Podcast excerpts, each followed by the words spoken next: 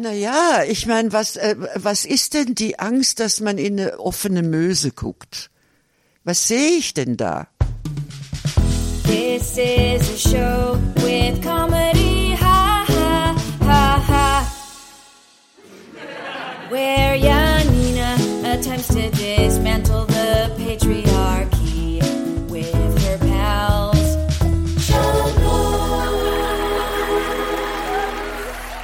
Hallo und herzlich willkommen zu Schamlos, dem Katzenpodcast für niveaulose FeministInnen. Mein Name ist Janina Rook und ich bin für heute die Gala-Zeitschrift dieser Sendung. Und wie immer an meiner Seite meine Klatschreporterin Mathilde Kaiser Dankeschön. und unsere Paparazza Antonia Bär. Hallo. Und unser Thema heute ist privat, beziehungsweise, also wir wollen ein Gossip wissen und wie, inwiefern alle persönlichen Details und inwiefern ähm, all das politisch sein kann. Ähm, und bevor wir aber in dieses Thema einsteigen, wir sind jetzt schon eine Weile auf Patreon, aber diesmal gibt es sogar Bonusinhalt. Das heißt, es lohnt sich, uns da finanziell zu unterstützen. Und zwar könnt ihr da unsere Kardashian-Folgen ab jetzt hören.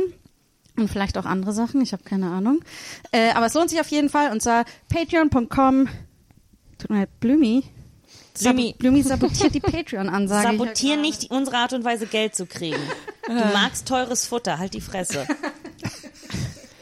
Es ist, ich, also ich glaube, wir müssen, wir müssen Blümchen, wir müssen Blümchen halt jetzt doch in die äh, Podcast-Beschreibung mit reinnehmen, weil ich Ja. glaube, sie ist jetzt die letzten Wochen so deutlich Cast-Member geworden. Ja. Und wie immer an unserer Seite Blümi. Blümi. Die Terrorkatze.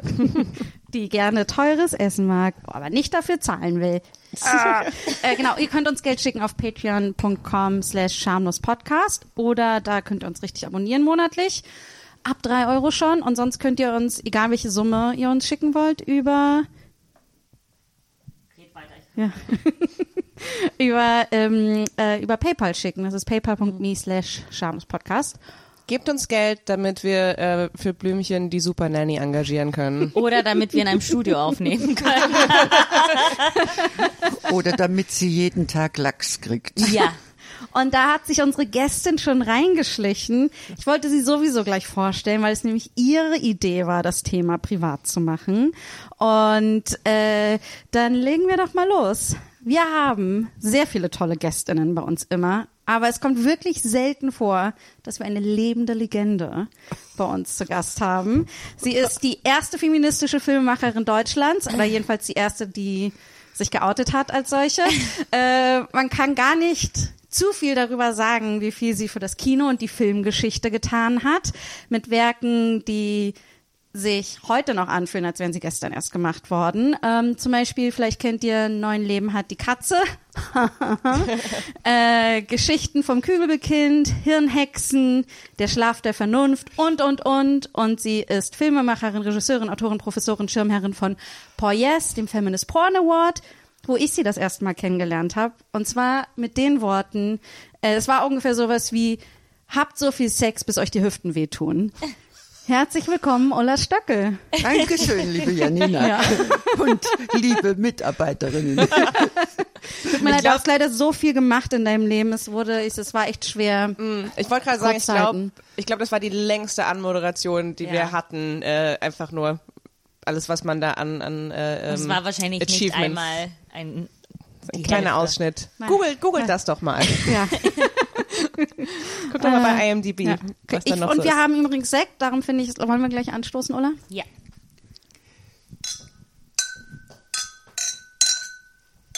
Auf eine tolle Zukunft. Auf eine tolle Zukunft und, eine schöne Gegenwart. Und darauf, dass wir mit dieser Folge dieses Jahr gut beenden. Ja.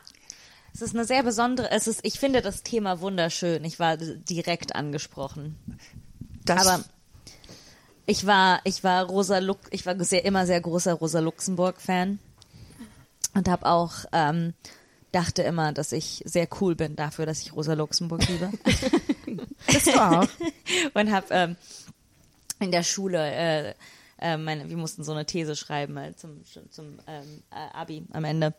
Habe ich meine über das Private ist politisch geschrieben. Und ich war so, ja. Und Rosa Luxemburg hat alles inspiriert und ich bin so, nee. Ähm, ich war nicht sehr intelligent, aber ich habe sehr viel Rosa Luxemburg gelesen. ähm, aber äh, bin äh, immer sehr äh, große Verfechterin davon, dass das Private extrem politisch ist. Und ähm, hatte auch in diesem Sommer äh, sehr viele Streits darüber, äh, über wie sehr, wie viel man das Private ausnutzen kann für anderes. Oder ausnutzen ist vielleicht das falsche Wort. Vielleicht eher nutzen. Nutzen. Und wie siehst du das? Ich glaube, es ist unmöglich, das Private vom Politischen zu trennen. Erstens. Ich glaube aber auch, dass man das Privat oder das, was ein, was einem privat passiert oder in den Kopf steht, absolut benutzen kann, um, um politische Themen anzusprechen, um die Revolution anzufeuern und um Menschen zu beweisen, dass das, was, äh, dass, dass die Dinge real sind. Ich finde super, wie Ola gleich den Spieß umgedreht hat und sie Ja. dachte, sie interviewt uns jetzt. Kann ich auch machen. Warum hast du dir das Thema ausgesucht? Ich habe mir das Thema ausgesucht, weil ich äh, schon ganz lange da dran bin und jetzt wieder dran bin, weil ich, äh, so alt ich jetzt auch bin, 84, erst die äh, Boveri entdeckt habe für mich, Margret Boveri.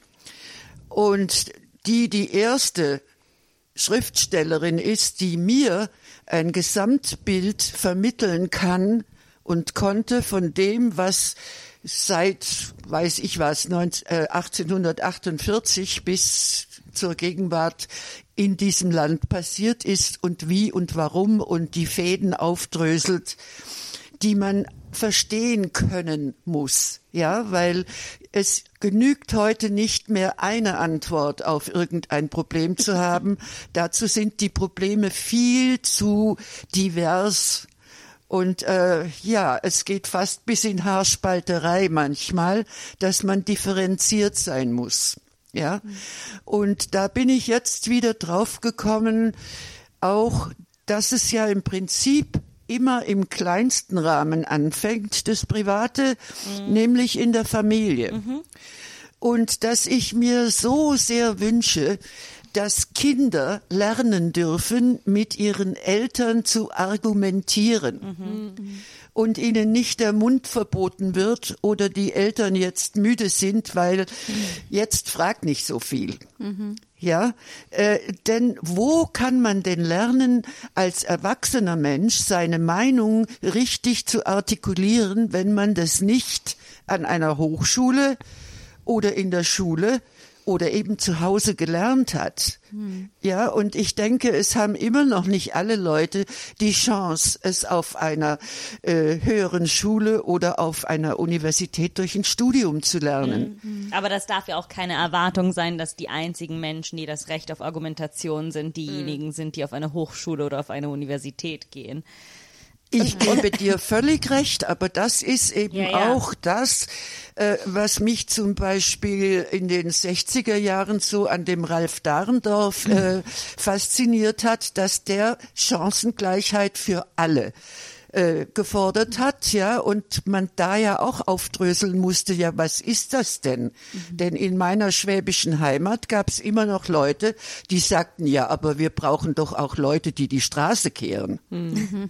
Ja? Ja, yes. das kommt ja auch heute immer noch, das Argument. Ne? Also das, wir brauchen ja auch Leute dafür und dafür und dafür. Ne, es ist auch wieder, ähm, ist ja auch wieder im Gespräch so das dreigliedrige Schulsystem und ähm, äh, so von, von ein paar Wochen, ich weiß nicht, da war irgendein internationaler Artikel, der dann dazu geführt hat, dass ganz viele Leute im Ausland gesagt haben, so, ihr macht da was in Deutschland? Ihr, ihr nehmt so, so ein zehnjähriges Kind und sagt dann, du studierst später bestimmt nicht, du gehst jetzt da und dieses, äh, dieses, dieses Einsortieren und ähm, eben halt auch mit dem Hintergrund, ja, es ist ja nichts Schlechtes, wenn man einen Realschulabschluss macht, weil das ist ja, man braucht ja Leute, die dies und jenes tun. Und deshalb äh, nehmen wir da die Entscheidung einfach mal voraus äh, nach vier Jahren Grundschule. Äh, ja, ach, Schulsystem. Ja, ich, ich finde, es hat halt auch so viel Quatsch, weil selbst wenn es so alles ist, halt der Aufstieg ist auch so hart, ne? Du kannst nicht so schnell wechseln. Es ist halt, selbst wenn du deinen Realschulabschluss nachholen möchtest nach der Hauptschule, musst du, reicht es nicht einfach, dass du ein Jahr länger machst, sondern du musst eine Ausbildung machen, mit der du dann den Realschulabschluss kriegst oder sowas, ne? Oder also es ist halt, und ähnlich ist es ja auch Realschule auf Abi und so. Also ich finde das schon, ähm, äh, ja, also es wäre unmöglich, ne, wenn wir es zu Hause eigentlich nicht lernen. Ja. Ganz abgesehen dann von den äh, Geld, also von den finanziellen Möglichkeiten der Leute, ja. Aber äh, irgendwie finde ich, es, es müsste, ich komme da einfach nochmal drauf zurück, also es müsste möglich sein, mit Kindern, ohne dass die Eltern jetzt vor Erschöpfung umfallen müssen, weil das Kind äh, überhaupt den Mund nicht mehr hält, ja. äh, aber irgendwie, weiß ich was, in Amerika sagen die dazu Quality Time, ja.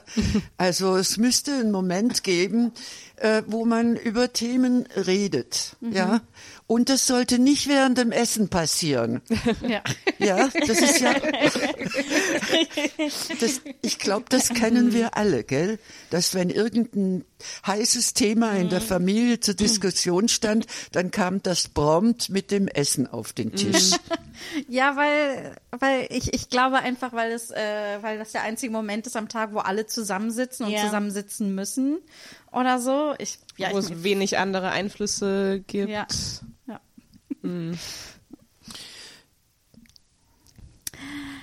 So, Schatz, ich habe dir dein Lieblingsgericht gemacht und ähm, äh, wir haben hier Kartoffeln, ähm, grüne Soße, die du so sehr magst, äh, ein Schnitzel Oh, danke. und als Nachtisch ähm, gibt's dann die Diskussion, warum du nicht studieren gehen möchtest. Ähm, Und wenn du willst, können wir den Nachtisch, kannst du auch gleich ganz am Anfang essen. Wir müssen, du musst nicht auf den okay. Warten. Ähm, wow, also das bringst du jetzt an, während das alles ähm, kalt wird. Ja, ja. Und ähm, also, wie hast du dir das vorgestellt? Soll ich jetzt erstmal essen oder reden wir erst? Oder mussten wir das ausdiskutieren, bevor ich was essen darf? Oder Also ich glaube, es ist, du Ich kannst ja um- aussuchen, ist es ein Nachtisch, ist es eine Beilage statt den Kartoffeln ich bin oder um so. fünf- 15 oh, Schatz, Uhr. Entschuldigung, dass ich, dass ich so spät zum Essen gekommen bin. Ich dachte, du wolltest vielleicht auch was trinken. Ne? Ähm, also Gott.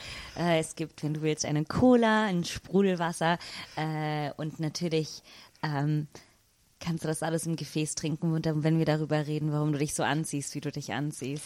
Okay, ich, also abgesehen davon, wie, wie gerne oder ungern ich diese Diskussion führen möchte, äh, ich bin um 15 Uhr aus der Schule nach Hause gekommen. Er hatte den ganzen Nachmittag Zeit, Dinge bei mir anzusprechen und ihr wartet bi- Ja, wir, bis wir jetzt. wollten uns halt vorbereiten ne, und den richtigen Moment ergreifen. Das jetzt Ich finde- und das ist der richtige Moment. Das ich ist muss der aber auch richtige ganz Moment. ehrlich sagen, ich finde, so eine grüne Soße geht auch am besten zusammen mit so einem, mit so einer Diskussion über deinen Kleidungsstil. Weißt du, ich finde das einfach so geschmacklich ergänzt sich das sehr gut. Genau, weil sich dein Kleidungsstil halt geschmacklich nicht gut ergänzt. Ja, weißt du, oder es ist sozusagen, du siehst so aus, wie grüne Soße aussieht. Ja, ja, ja. Ich glaube, darum kam ich auf grüne Soße heute. Man muss halt daran glauben, dass es lecker ist. Ähm, ich glaube, ich würde ähm, ich würd dann eine Pizza bestellen ähm, auf meinem Zimmer.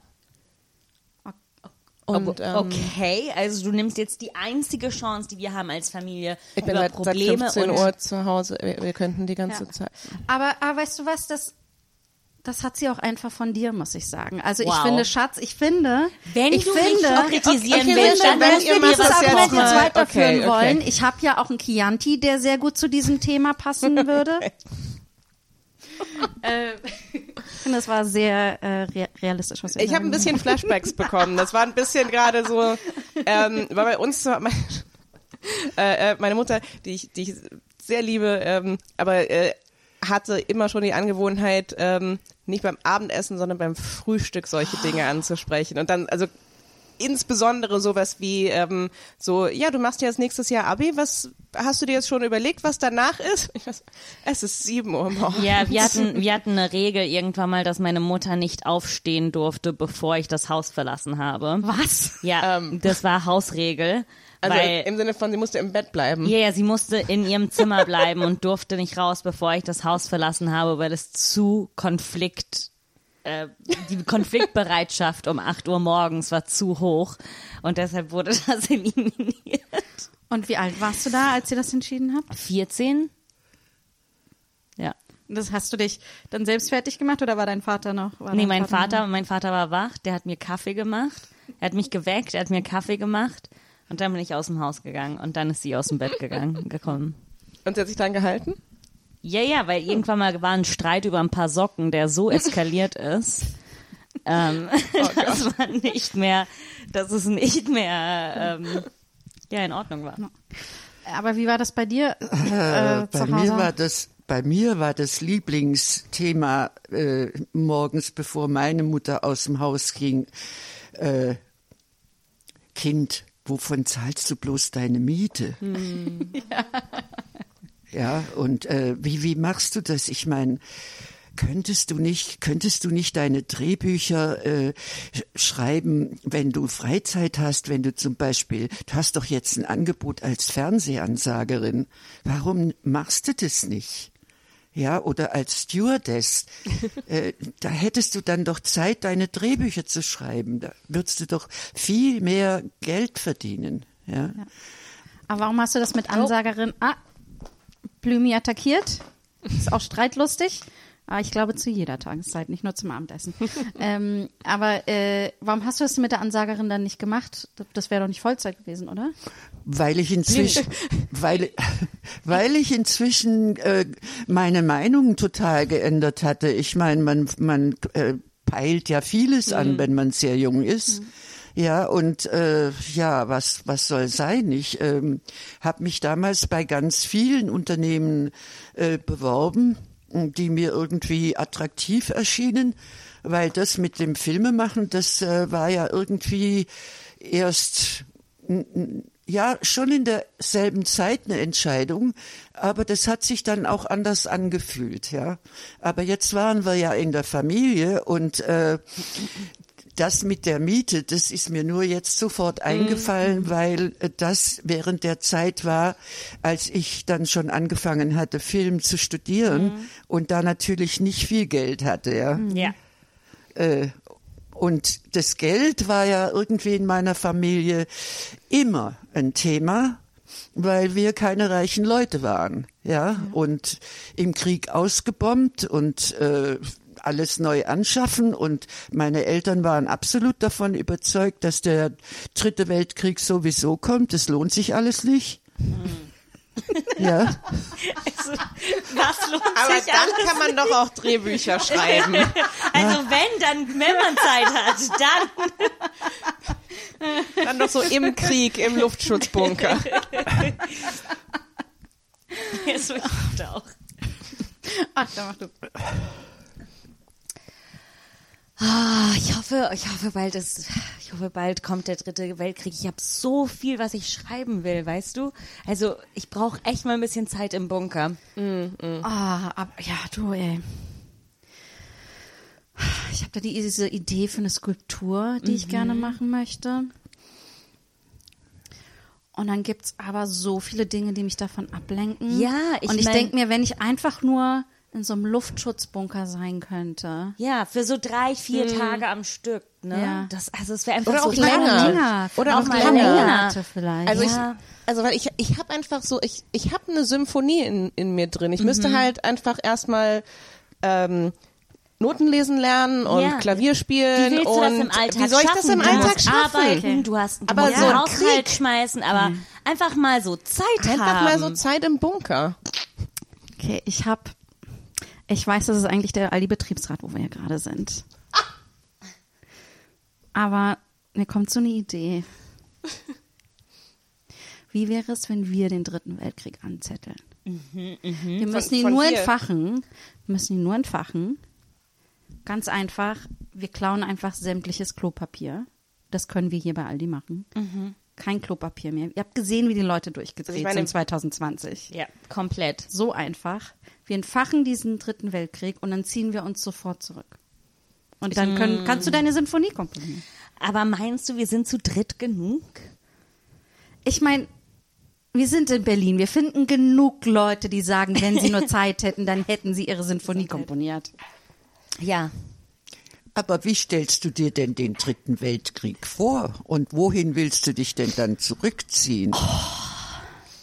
ja der Plan ist noch Bärbel, dass du immer, dass du immer so praktisch denken musst. Ich bin die Ideengeberin hier und statt gleich Nein zu sagen, ich meine, vielleicht könnten wir einfach brainstormen zusammen, wie man, wie man so einen Weltkrieg auslöst. Okay, ähm, also das mit dem Toilettenpapier ist schon mal eine gute Idee, aber wir haben ja keinen Grund für einen Krieg, also Ja, ich, ich meine, ich weiß nicht, ob wir unbedingt einen Prinzen erschießen sollten, aber der hat definitiv einen Weltkrieg ausgelöst. also ganz ehrlich, ich glaube, wenn man heutzutage einen Prinzen erschießt, sind die meisten glücklich. Ja, wen müsste man denn heute erschießen? Oh mein kompletten Ich Siehst du, siehst du, aber das ist jetzt die Sache. Eigentlich bräuchte man schon mal so einen Weltkrieg, nur damit man Zeit hat, sich zu überlegen, wie der Weltkrieg ausgelöst werden kann. Ah, okay. Okay, was ist, wenn wir eine Pandemie auslösen? Hatten wir gerade schon. Hat nicht gereicht. Nicht, Keine nee. Symphonie, kein Buch, keine Skulptur. Barry, was wolltest du machen in, in der Zeit? Überleben. Ja, aber das hast du geschafft. Angeberin. Tja, das ist ja wieder das, was wir unseren Müttern verdanken, dass sie uns über Kriege gerettet haben. Aber was sie uns nicht beigebracht haben, das ist uns zu wehren. Ja. Ja, äh, also zu kämpfen für eine andere Welt. Ja. Aber vielleicht, weil sie damit so beschäftigt waren zu überleben, oder? Ja, und uns Gören äh, eben am Leben zu halten. Ne? Denn es war ja nicht selbstverständlich, dass jeden Tag was zum Essen auf dem Tisch stand, ab einem bestimmten Moment. Ja. Aber Ja. wie hast du das dann geschafft, eine Kämpferin zu werden, wenn du es nicht von zu Hause mitbekommen hast? Ach, das habe ich vielleicht deswegen von zu Hause doch mitbekommen, weil ich sehr autoritäre Eltern hatte. Ja. Das heißt, es war ganz viel, wogegen ich äh, mich zur Wehr setzen musste und, und, und mein Lieblingsmittel äh, war offensichtlich wegzulaufen, schon als ganz kleine Göre. Ist es auch so, da ist es dabei geblieben als Lieblingsmittel? Ja, und deswegen meine ich auch, dass ich eine Art Fluchtvogel bin. Ja, Ich muss auch dazu sagen, dass du ja auch, du lebst in Berlin, aber auch in Florida, ne? Das heißt, du bist ein Zugvogel, ja. ich bin ein Zugvogel. Ja, ja. ja. Ich meine, dann hat man auch verschiedene Nester und es ist natürlich immer sehr anstrengend, dann das jeweilige Nest wieder aufzufinden und es sich bequem zu machen, ja, äh, weil man weiß von einem Nest zum anderen nicht mehr, wo man die Eier versteckt hat. Aber irgendwann mal hört man, dass aus den Eiern was kommt und weiß dann plötzlich, ah, da waren die Eier. Ja, Ähm, ich finde, also ich, äh, also man sieht ja zum Beispiel, ich finde, was man an deinen Filmen zum Beispiel total sieht, mit dem das Private ist politisch, ist, wie sehr so persönliche Sachen, deine Figuren diskutieren viel, streiten sich viel, hören nicht auf, miteinander zu reden. Irgendwie. Ähm, die Katze wollte gerade Sekt trinken. ähm, und ähm, äh, genau, also ich finde, also, es ist halt schön, weil man, ich will, man sieht so krass den Unterschied zu den männlichen Kollegen, was die für Filme gemacht haben, so parallel zu dir. Das so, da wird nicht so viel geredet und gestritten, habe ich das Gefühl. Und das ist, fand ich halt einfach so schön, weil man, du bist mit den Figuren in ihrer Wohnung und sie arbeiten sich so aneinander ab. Und ich finde, man sieht das einfach. Also ich finde gerade in deutschen Sachen so wenig irgendwie. Ja, das geschieht auch noch nicht genug und zwar ganz einfach, weil wir Frauen halt im Allgemeinen an einer weiblichen Sozialisi Sozialisierung leiden. Ja, das Wort bleibt mir schon im Sekt? stecken. äh, die, die uns irgendwie zunächst mal auch für ganz vieles, äh, ja, ich will es mal anders sagen. Es, viele Frauen halten sich immer noch für zu dumm, äh, um irgendwie einen Anlass zum Handeln zu sehen. Das heißt, ja. Ja, ich, ich glaube nicht nur handeln, manchmal, ich, also von meiner Erfahrung aus, ist manchmal auch nur, ähm, ob ich überhaupt das Recht hatte, an einer Diskussion teilzunehmen. Ich hatte in einer Partnerschaft zum Beispiel sehr lange ähm, Angst, politische Themen anzusprechen, weil ich dachte, ich wäre nicht intelligent genug oder äh, ich dürfte mir das gar nicht äh, anmaßen. Dabei würde ich mich selbst als relativ stark und kämpferisch darstellen, aber habe mich da sehr schnell runtermachen lassen. Und ich glaube, das kam so ein bisschen von meinem Vater, weil mein Vater war, ähm, was Politik anging, immer sehr, ich weiß alles, du weißt nichts. Äh, und, und ich glaube, das hat mich dann sehr geprägt, dass ich den Männern gegenüber immer gedacht habe, ja, ihr wisst alles, ich weiß nichts, bringt mir doch bei, was ich denke. Ähm, ja. Naja, die waren ja auch die Geübteren. Ja, ja, ja. ja. ich meine, die haben die öffentlichen Diskussionen äh, geführt, auch wenn sie das dann nur im Privaten getan haben. Ja. Sie waren aber die Wortgeber. Und, Ja. äh, und ich meine, es ist sehr schwer zu lernen, ähm, to agree to disagree. Ja. Ja, also äh, einverstanden zu sein, dass man nicht der gleichen Meinung ist. Aber es ist sehr unangenehm, oder? Ja, aber aber das macht doch einen ganz großen Unterschied. Also ich habe das zum Beispiel erst in meiner äh, Zeit in Paris gelernt, wo ich Französisch gelernt habe, äh, dass ich da Leute getroffen habe, die einfach interessant fanden, dass ich einen ganz anderen Standpunkt beziehungsweise eine andere Perspektive hatte, an die sie so nicht gedacht hatten. Ja. Und ich denke, das ist ja sowieso, also wenn du vorhin sagtest, ähm, was dir an meinen Filmen äh, so gefällt, ja, dann denke ich, hat das ganz viel damit zu tun, dass ich ja ausschließlich aus einer weiblichen Perspektive erzähle. Ja, denn, denn, und das tun die Männer nicht. Die sind die Helden, die handeln. Meistens. Und die Frauen helfen. Aber das finde ich auch so einen, ähm, so einen interessanten Widerspruch, weil so diese Dichotomie auch äh, Reden und Handeln, da ist ja das, ähm, das Reden äh, dann oft eher weiblich konnotiert, was ich auch oft, ähm, glaube ich, so ein bisschen dann in der Kritik äh, äh, bei Filmen, aber auch, ich habe neulich irgendwas gelesen, da ist ein Mann zitiert worden, der gesagt hat, ja, Jane Austen ist ganz nett, aber die reden ja eigentlich nur. Und so dieses Ding, und ich, und ich weiß, was glaube ich bei so, bei so in Anführungszeichen Frauenfilmen dann auch manchmal so diese Abwertung ist, so ja, und da wird dann ganz viel, äh, ganz viel irgendwie geredet und diskutiert. Und gleichzeitig aber, wenn es um eben politische Diskussionen geht, das ist dann für, äh, für die Männer, also früher noch mehr als heute, aber so diese, diese politischen Talkshows und so. Und die sitzen auch nur da und reden, aber es ist irgendwie ein, ein, ein Männerreden, das irgendwie auch gleichzeitig Handeln ist. Ja, weil es um diese Gründen. offizielle Politik geht. Ja. geht ne? Da gibt's Parteien, da gibt's Parteibücher, das kann man super rationalisieren. Aber also ich, was ich halt so abgefahren finde, ist, diese Jane Austen-Geschichten sind so viel näher daran, wie wir alle geschlechterunabhängig ähm, unser Leben erfahren und leben. Und ich meine, wer von den Typen hier war denn bitte schön im Krieg? Ja. Und dann denke ich mir so, ach, das müsst ihr im Film nachholen, die ihr macht oder so. Oder Ja. in euren Serien oder in euren Büchern oder so. Weil ich, also ich denke mir halt irgend, also ist das andere irgendwie, ist das nicht toll, dass das so nah an unserem Leben dran ist irgendwie? Also ich finde, ich habe mehr mit einer, einer Jane Austen Roman zu tun, als irgendwie mit, äh, mit so einem noch einen anderen Kriegsfilm oder so, den wir wieder im Kino haben. Ja, das ist sowieso noch mal ein ganz, ganz schwieriges Thema, ja, denn äh, äh, ich meine, die Game-Industrie heute, äh, die ist ja hauptsächlich abgestellt auf irgendwie äh, einander zu bekämpfen und zu töten und äh, weiß ich nicht, sich Rittersagen vorzustellen oder Avatare oder ach was weiß ich.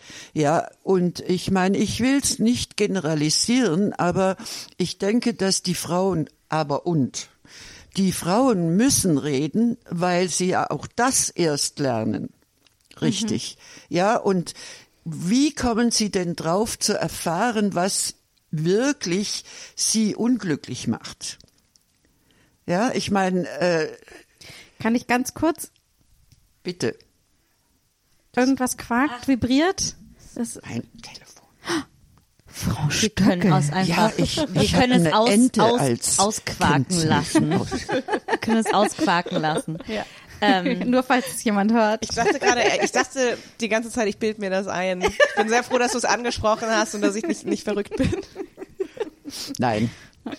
Ja, das heißt, also, äh, okay, also du meinst, es ist auch, ähm, dass, dass bei diesen Geschichten und so die Frauen noch erstmal lernen, ah, ich kann so reden, ich kann so sagen, ich kann so Dinge aussprechen und Naja, ich meine, wenn ich mich an die 70er Jahre erinnere, äh, wo ja ganz viele Frauen dann die Initiativen ermöglicht haben, äh, dass männerfreie Kinovorführungen nur für Frauen gemacht wurden, damit die sich trauen können, eine Meinung zu äußern zu dem, was sie gesehen haben. Wirklich? Ja, weil sobald der Mann neben ihnen saß, war es völlig klar, wer redet Und wer das Recht auf eine Meinung hat. und wer das Recht auf eine Meinung hat, ja. Und äh, da war, das hat man dann vielleicht hinterher von der Frau äh, erfahren, aber meistens nicht, äh, weil die ja dann auch eher der Meinung ihres Mannes war oder zumindest das so darstellte, ja, wenn sie überhaupt was sagte, ja. Und ich meine, das ist ähm, in in der Richtung bin ich ja auch äh, also so eine große Anhängerin von den Schriften von der Elaine Sixu, ja, die äh, also so wahnsinnige Bilder entwirft, wie also Sprachbilder, äh, wie die wer's, also die Stadt ist der Bereich, in dem Frauen in Sicherheit sind. Wenn Frauen sich vor die Stadt begeben, sind sie schutzlos und sind wie eine Meute von Hunden, denen man die Kehle durchgeschnitten hat.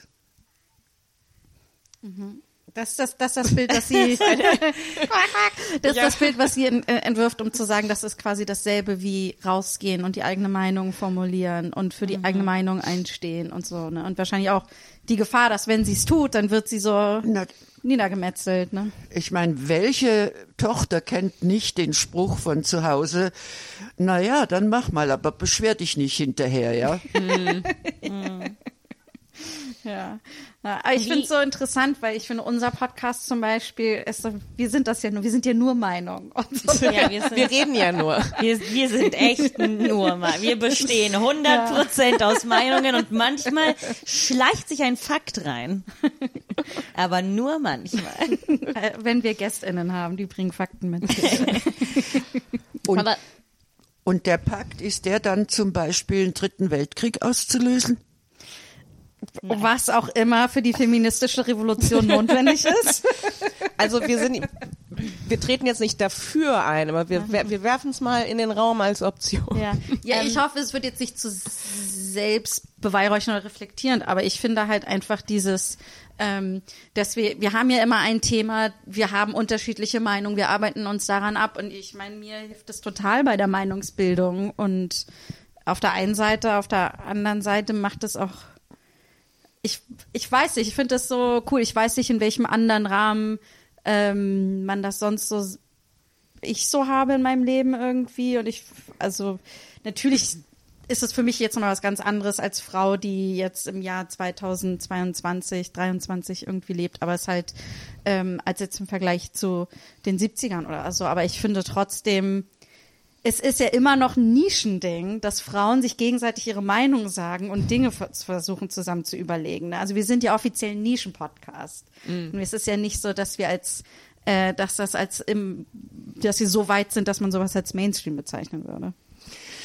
Ja, und äh, das ist, glaube ich, ja auch sowieso noch mal was anderes, ja, äh, denn es hat ja immer Ausnahmen gegeben. Du hast Rosa Luxemburg gesagt. Ja, es gab immer Frauen, die schon Vorkämpferinnen für irgendwas waren und damit zunächst mal äh, Pionierinnen und alleinstehend und äh, was weiß ich, ja, und die ja dann zum Teil auch umgebracht wurden, wie man bei Rosa Ja. sah. Nicht? Also, weil sie so eine klare Meinung über die Dinge hatte. ja. Und Es- Können wir ganz kurz, ganz kurz mal nachgucken? Es hört nicht auf zu quaken, dein oh ja, Handy. ich würde gerne Vielleicht dem ist es den ein, Hals umdrehen. Vielleicht ist es ein Den Wecker können oder wir sowas. dann nachher äh, braten. Ja. Aber ich stelle mal die größere Frage oder kann darüber nachdenken, während das Quaken, das Quaken ermordet wird. äh, wie äußert sich das Private für euch jetzt oder heutzutage politisch?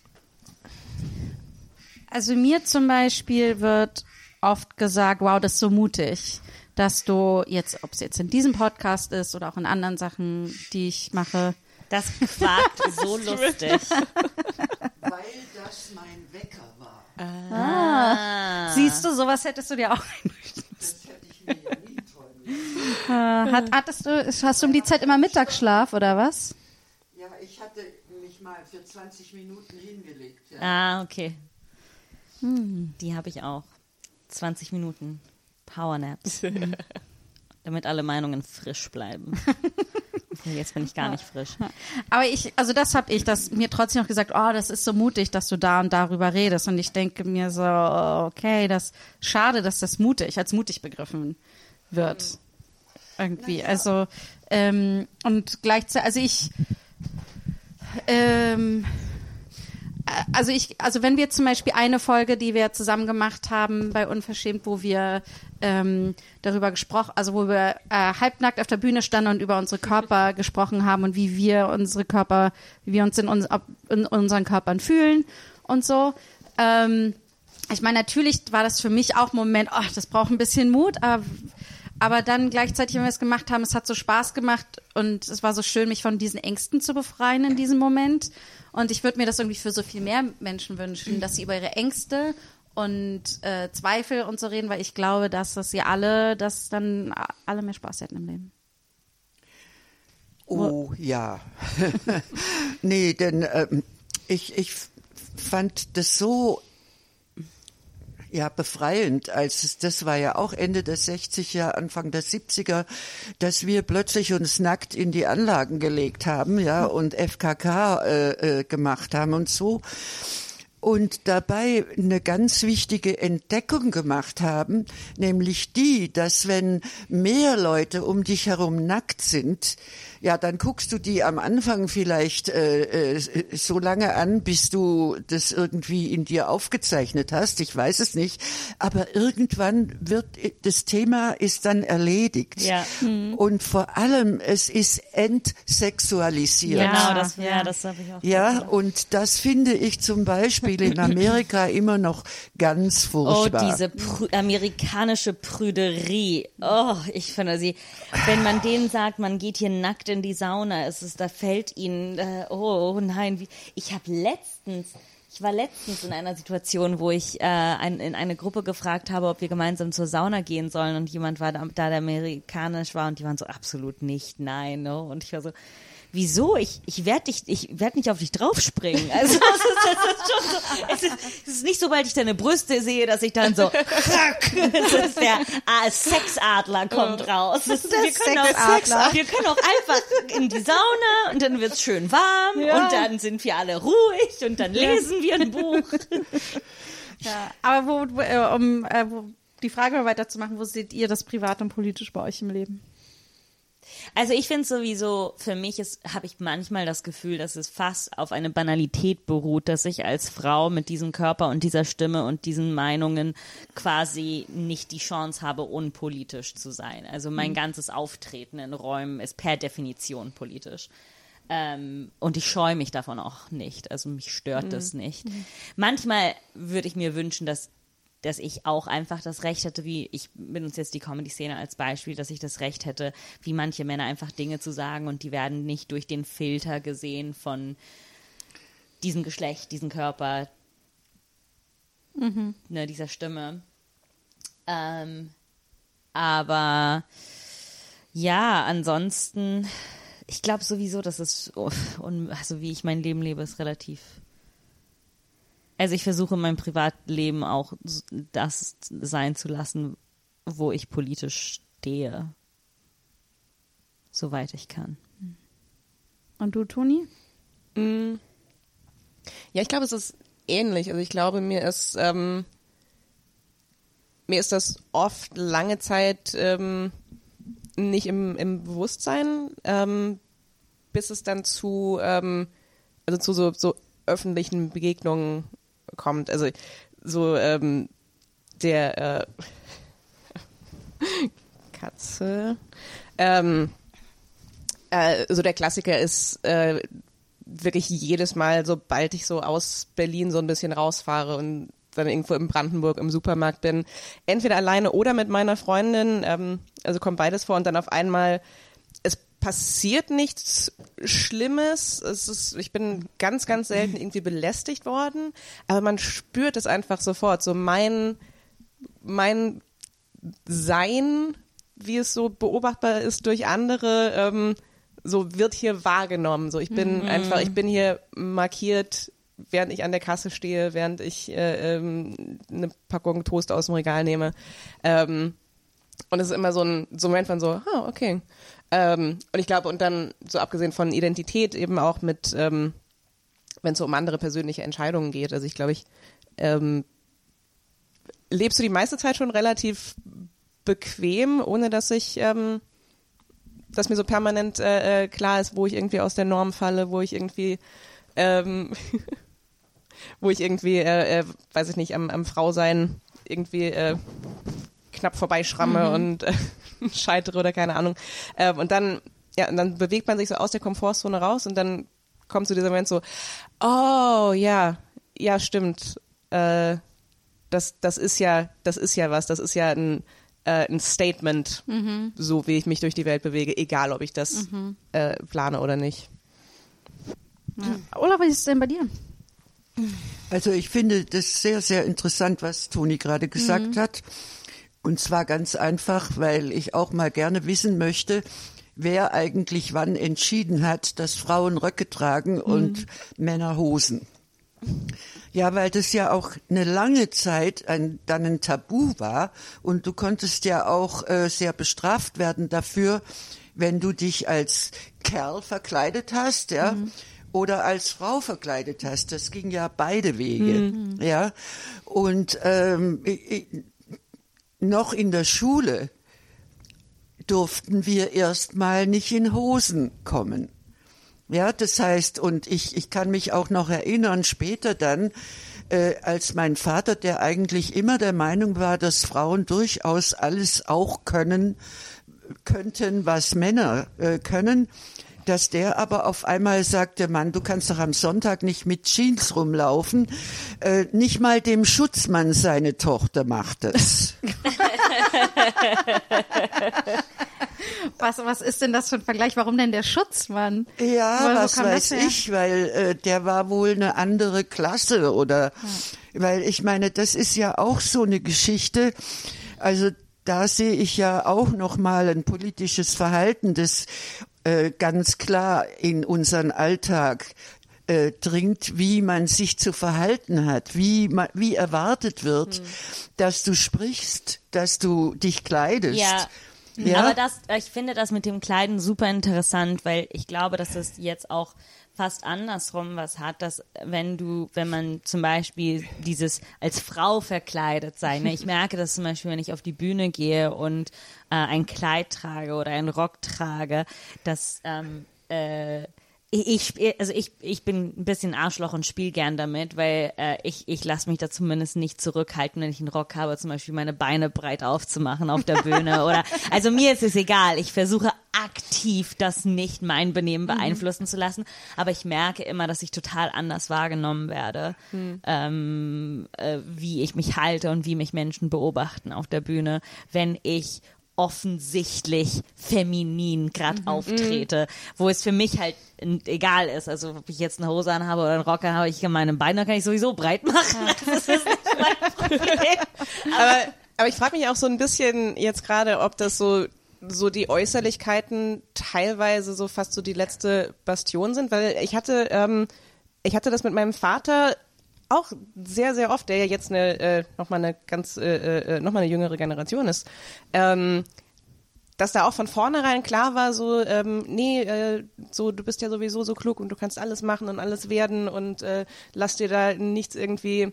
Ähm, und dann aber irgendwann dann schon so, es kam so, also, also weißt du, was ich ja, was ich ja toll finde, ist, wenn, wenn Frauen halt so, so ganz stark und ganz tough sind und dann aber halt trotzdem vielleicht so, so also das finde ich ja, das finde ich ja toll, so wenn Frauen so feminin sind, aber die können trotzdem alles machen. Und ich war so, das ist irgendwie so verkehrte Welt eigentlich. Warum ist es einfacher, dir vorzustellen, dass ich, was weiß ich, Bundeskanzlerin, dies, das werde, aber kurze Haare, so, das ist, das ist zu weit. Also es ist irgendwie, irgendwie habe ich so das Gefühl, es müsste doch umgekehrt sein, dass man sagt, jetzt zieh an, was du willst, aber komm, jetzt übertreib mal nicht mit den Ambitionen oder, also. Naja, ich meine, ich kann mich auch erinnern, äh, ich hatte sehr lange Haare, als ich aus England zurückkam. Und mein Vater drückte mir 20 Mark in die Hand und sagte, geh mal zum Friseur und lass dir eine Frisur machen. und das war zu Zeiten von Jean Sieberg. Ich weiß nicht, ob die Schauspielerin ein Begriff für euch ist, ja? Ja. Na gut, und ich kam nach Hause und hatte so einen Haarschnitt. Die waren erstens mal also völlig sprachlos, der Mund stand ihnen offen. Also die hatte so einen kurzen ganz kurz, ja, also ihr könnt, schönen. manche kennen sie vielleicht, weil gerade ein Film über sie rauskam mit äh, Kristen Stewart hat sie gespielt. Ähm, ja. Ja, und, und berühmt wurde sie damals durch äh, Jean-Luc Godards, äh, ja, wie, der fällt mir ein, der Film. Aber jetzt gerade nicht. Na, jedenfalls, als ich so frisiert nach Hause kam, hat mein Vater gesagt, also mit so einem Sträfling gehe ich nicht über die Straße. Sträfling. Wow. Na ja, weil ich meine, das hat ja alles Tradition. Man hat ja den Frauen nach dem Krieg die Haare geschoren zum Teil in der Öffentlichkeit, um sie zu beschämen, weil sie mit dem sogenannten Feind eine Beziehung hatten. Ja, und das war auch, also nicht nur Gefangene werden geschoren, sondern auch Sklaven sind geschoren worden. Und lange Haare oder Haare war auch immer äh, ein Klassenzugehörigkeits- und Geschlechtszugehörigkeits äh, Merkmal. Ich finde es halt so interessant, weil also ich habe das jetzt in meiner Familie nicht mehr erfahren, dieses ähm, welche Haarlänge ich haben darf oder so, aber was ich ich sehe das jetzt für mich heutzutage viel mehr in so romantischen Auseinandersetzungen, dass ich das Gefühl habe, in einer Hetero-Beziehung zum Beispiel, da ist es auch wichtig, sind es lange Haare oder sind es kurze Haare? Und ich kann, ich habe, wenn ich, und ich habe alle Haarlängen äh, immer wieder abwechselnd, je nachdem, wie meine Lebensphase ist. Und ich merke immer, wie erfolgreicher in Anführungszeiten ich bin, wenn meine Haare lang sind. Ja, und auch was für einen Unterschied es macht, ob sie blond sind oder ob sie dunkelhaarig haarig sind. Und ist jetzt nicht, ich habe gerade längere blonde Haare, ist jetzt nicht so, dass die Männer mir die Bude einrennen, aber es ist, ich merke trotzdem, dass ich viel mehr als weiblich wahrgenommen werde als irgendwie. Und das finde ich auch so, also so albern, weil ich mir denke, ich in meiner, wie ich mir Partner aussuche, ich denke nicht, das muss die, der muss die Haarlänge haben oder nicht oder sowas. Also das finde ich halt, was für ein, was für ein Quatsch, wie das noch drin ist, ne? Diese irgendwie. So. Aber es ist ja auch ein gutes Beispiel für das Private ist politisch, weil Ja. so an sich so, klar, das ist privat, du fühlst dich zu den Personen hingezogen, wo du dich halt hingezogen fühlst. Aber eventuell ist es vielleicht Ja. nicht komplett die Natur, die dir sagt, so dünn, langhaarig, blond, Ja. äh, ähm, ein bisschen kleiner als ich, so, so Nee, eventuell ist das nicht einfach natürlich in dir gewachsen. So, man könnte halt schon mal reflektieren, inwiefern so ein, so ein Begehren auch politisch äh, konstruiert wird. Komplett. Ich glaube, ich habe das schon oft gehabt, dass Männer überrascht waren, dass sie mich attraktiv fanden. Weil es ging gegen. Es ging alles gegen den Instinkt oder die, die Sozialisierung der Attraktion. Mich, mir hat mal ein guter Freund gesagt, weißt du, du bist einfach ein Mädchen auf den zweiten Blick. Oh. Also nicht gesehen zu werden, wenn man neu hier irgendwo äh, hinkommt, aber wenn man mich dann besser kennt äh, oder zum zweiten Mal sieht, fällt einem was auf. Und wie aber fandest bitte du den was? Kommentar? Äh, scheiße.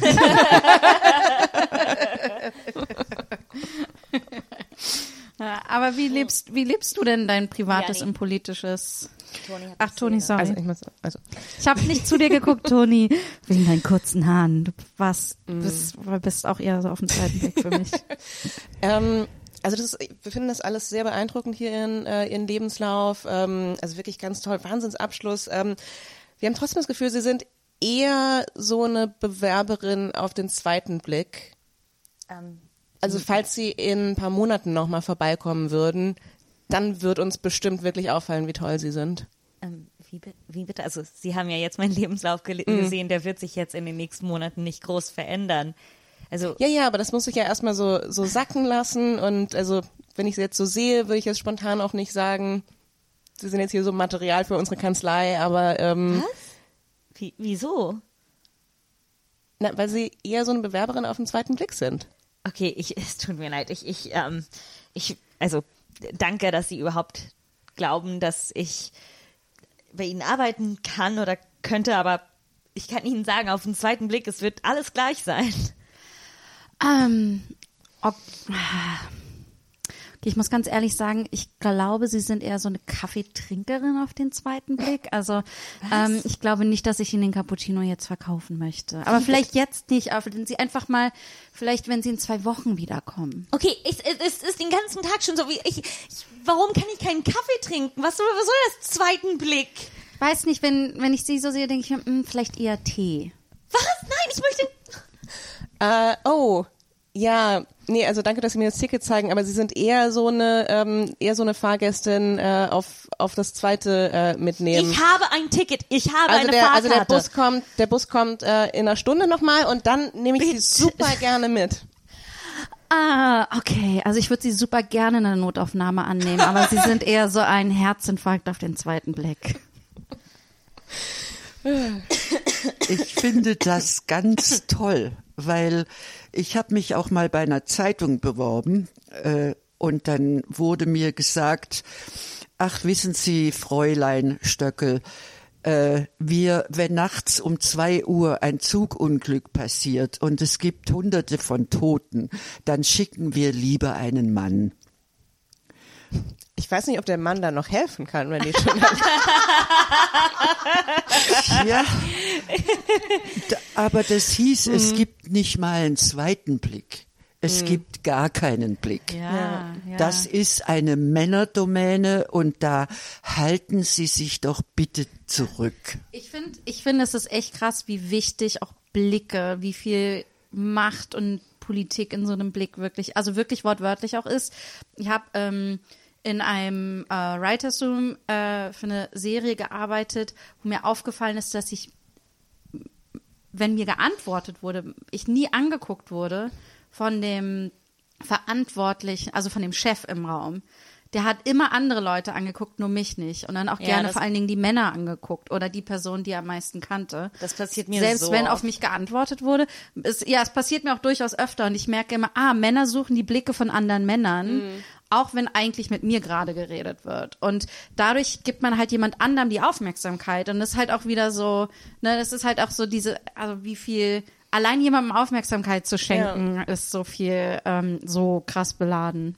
Ich war bei meinem allerersten äh, oder einem von meinen, meinen ersten Jobs in, in so einem ähm, äh, Autorenteam, äh, war ich die einzige Frau und hatte ähm, äh, äh, ein Freund von mir oder ein, ein Bekannter war, ähm, er hatte auch gearbeitet und ich bin dem einfach ewig dankbar, weil der permanent ganz, ganz beiläufig äh, einfach nur gesagt hat, so, äh, ja, das hat, hat ja Antonia gerade gesagt. Äh, so jedes Mal, wenn es irgendwie so dann ging, so, ja, und da, es gab ja die Idee so hm, von Antonia. ähm, und so ohne, dass er jetzt da, und ich war, äh, also bis heute so, ich, ich äh, erzähle davon ständig, weil ich das so ein gutes Beispiel finde von so, ne, was man als Mann tun kann. So, du musst nicht so, so, du musst nicht oder solltest wahrscheinlich auch nicht äh, da jetzt dann irgendwie sagen so, hey, ihr ignoriert die ganze Zeit Anton Antonias Ideen werden die ganze Zeit nicht so, du, du musst gar nicht irgendwie dich da groß ähm, äh, äh, stark machen, sondern halt einfach nur so ein ganz kurzes so, ähm, er ist übrigens, äh, übrigens von Antonia, also wollte ich jetzt nur mal gesagt haben. Und, und kein Mensch hat äh, das irgendwie groß bemerkt, aber es war so, also für mich hat es einen riesigen Unterschied gemacht. Äh, danke Sebastian, falls du das hörst. Ja, äh, sehr äh, äh, toller Comedian, möchte ich auch an diesem. Punkt sagen. Richtig guter Mann, Sebastian Ulrich. Ja. Hey, ich finde, man muss, der, ich möchte ihm den Platz und die Ehre geben, es ist, weil das macht fast keiner und ich, ich war sehr gerührt, als du das erzählt hast. Ich damals. wusste, ich wusste gerade nicht, ob ich den Nachnamen sagen soll, weil dann kann man nachverfolgen, was das für ein Projekt war vielleicht. Alles gut, er ist sowieso ein Äh, Mensch in der Öffentlichkeit. Ja, true. Oder wir fragen ihn. Äh, ja, also das ist jetzt, also da hab, da brennen mir jetzt im Prinzip drei äh, Probleme auf der Zunge, ja. Und das eine ist, dass Frauen ja auch äh, sich, vielleicht haben Männer das auch, dass sie ja erstmal ihnen auffallen muss, worunter sie möglicherweise leiden. Ja, das heißt, ähm, ich komme doch gar nicht sofort drauf, was es ist, was mir so Ja. ungut ist. Ja. Absolut, ja. Ja. Und wenn ich das habe, dann kann ich erst ein Bewusstsein dafür vielleicht entwickeln, wodurch dieses Gefühl ausgelöst wird. Ja. Und um bei dir jetzt da anzuknüpfen, auch, und das hat auch mit zweitem Blick oder gar keinem Blick äh, zu tun. Das heißt, wann wirst du denn gehört? Denn äh, also gesehen ist noch mal eine Sache und wann wird gehört, was du gesagt hast und gleichzeitig aufgenommen, dass du das gesagt hast und dass darauf vielleicht eingegangen wird äh, und nicht jetzt entweder einfach darüber hinweggegangen und wie es mir irgendwann passiert ist, nach 30 Jahren kam mal ein Herr auf mich zu, mit dem ich mal in irgendeiner Versammlung war oder Mitglieder, was weiß ich. Und ich hatte was gesagt und alle starrten nur an die Decke und es war, als hätte ich nichts gesagt. Und nach 30 Jahren kommt der und sagt, das fand ich damals übrigens ganz toll, was du da gesagt hast. Oh mein Gott. Und da denke Das ich, ist auf den 400. Blick oder aufs Ja. 400. Hören. Also so Ja. besser als gar nicht, aber auf der anderen Seite, hm. Naja, man braucht, man braucht eben seine Zeit. Ja, und ich würde damit auch meinen, äh, dass sie so sehr daran gewöhnt worden sind, äh, dass wir froh sein dürfen, wenn wir zuarbeiten. Und wenn wir Ideen entwickeln, dass die natürlich nicht als deine oder deine oder deine erwähnt werden, sondern die werden eingearbeitet in das Geflecht von des Herrn Projekt. ja. Ja? Und deswegen denke ich, das müssen Männer lernen, dass sie wirklich auch sagen, woher die Idee kommt und dass Frauen sich das auch mehr und mehr angewöhnen, dass sie sagen, übrigens, die so und so hat neulich die und die Idee gehabt. Ja. Ja? Weil es geht doch bei allem darum, dass man gesehen wird, gehört wird, Anerkennung findet. Ja, Ja. Anerkennung. Ja? Ja, also ich finde, dieses gesehen werden ist schon so wahnsinnig Schwierig. viel. Na, aber dass man das, also und es ist es so schwierig und gleichzeitig bedeutet es so viel, finde ich. Ja. Also ich, ich finde, mir geht's so viel besser, wenn ich gesehen werde. Aber Und ja. ich merke auch zum Beispiel, ich, ähm, mich stört es immer ganz doll, wenn mir Leute sagen, wie laut ich bin. Ich weiß es ja und ich weiß, dass es frustrierend ist und ich weiß, dass es nervig ist. Aber ich habe das auch lange analysiert, so warum schreie ich so. Und es ist so, ja, wenn man nie gesehen und nie gehört wird, schreit man irgendwann mal. Und das war eine Form von Kampf, so, ja, natürlich emotional in der Familie, was auch immer, aber dann halt auch als Mädchen und als Frau. Es war so, hallo, warum? Hi! Ne, ist, und ich sehe ein, dass es nervig ist, weil es jemand, der schreit nach Aufmerksamkeit. Aber es ist so, ja, habt ihr halt nicht genug gegeben, ne? Tja, Tja, So ich wäre leise, wenn ihr nicht, wenn ihr mir nicht Oh, so wenig gegeben Ich hatte hättet. auch mal, oh, ich hatte auch eine Erfahrung, da habe ich mich mit einer Kollegin, wir hatten ein, einfach ein berufliches Streitgespräch, aber mit einer tollen Kultur, wo es so war, du hast deine Meinung, ich habe meine Meinung und wir arbeiten uns jetzt aneinander ab, weil wir wollen zu einer Lösung zusammenkommen. Und ähm, aber es war halt, aber es wurde halt immer lauter und hitziger, weil wir so leidenschaftlich für unseren jeweiligen Standpunkt waren. Und ich war so, ich weiß nicht mehr, wie ich es dir anders erklären soll, außer so, wie ich es dir gerade erklärt habe. Und dann war da ein männlicher Kollege neben uns, der hat so, der war so, sch, sch, sch, sch. und da bin ich durchgedreht. Das war wirklich so, als würde mir, also mein Vater das nie gemacht haben, kann ich das nicht damit vergleichen, aber es wäre einfach so, als würde mir so eine Autoritätsperson, wie so ein Lehrer oder wirklich wie so ein Opa oder sowas mir, ähm, mir den Mund jetzt verbieten, weil ich zu anstrengend bin. Und ich dachte, ja, das kann doch nicht wahr sein. Dass, dass, also wie erniedrigend so ein Geräusch einfach sein kann in dem Moment. Ja, also ich fand das, ich fand das so krass irgendwie, ja. Und dann, und dann ist, ich meine, im Nachhinein wurde mir klar, ah, okay, die Person kann mit diesen Emotionen nicht umgehen. Das ist das Einzige, wie sie die irgendwie von sich halten kann oder so, ne? Aber ich finde das, ja, oh, uh, jetzt Naja, das sind natürlich Ängste auch. Ne? Ja. Also das, äh, da denke ich, dadurch, dass wir ja im Prinzip wirklich so sozialisiert wurden, ich würde das auch für heute noch so sehen, äh, dass es ja immer noch die Ausnahmen sind, wenn die Frauen wirklich zu Wort kommen, ja, auch wenn wir jetzt ein paar Politikerinnen mehr haben, aber man muss mal gucken, wie viele Sitze da überhaupt leer sind, ja, äh, also wo noch viel mehr Frauen drin sein können. Und äh, äh, dass ich denke, wir müssen uns auch bewusst drüber sein oder ich musste mir bewusst drüber sein, wie viel Angst ich eigentlich vor Männern habe oder hatte. Ja, das heißt, es war für mich ein ganz großer Schritt, dass ich mir sagen konnte, also wenn du brüllst, das kann ich auch. Ja, das ist aber, Leute, ich, ich habe oft die Frage gestellt bekommen, ah, wie, wie bist du so zum Beispiel mutig oder stark oder selbstbewusst? Und ich bin, ich habe mir abgeschaut von den Männern. Ich mache einfach das Gleiche. Also, Ja. Ich habe sie irgendwann mal einfach abgeschaut. Ich war so, ah, okay, so, okay, mach, kann ich auch. Kein Problem. Soll ich die Meinung nochmal schreien? Kein Problem. So, alles Du gut. Mannweib. Das war so, hey, es scheint für die zu funktionieren. Ich habe sie einfach ab. Ich war so, hey, es, die haben eine Strategie entwickelt. Wir machen das einfach. Man muss da auch mal äh, so Ehre wem Ehre gebührt. Also, ne, manches, Danke, Männer. Ja, ja, sicher. Danke, danke, Männer. Ich habe ein, zwei Sachen mitgenommen. Echt keine schlechten Ideen da, die ihr hattet. Ja, und es gibt ja auch Sohne und Sohne. Ja, also gut, generalisieren äh, äh, äh, tun wir tun wir nur, wenn wir es tun. Und dann tun wir es. Aber nur, wenn wir es. Ja? Meinung, so. Okay, Hier. aber Ola, jetzt will ich eine Antwort. Wann ist, wie ist bei, wie siehst du bei dir, dass dein Privates so ähm, politisch ist? Vielleicht auch jetzt gerade irgendwie, wo merkst du das?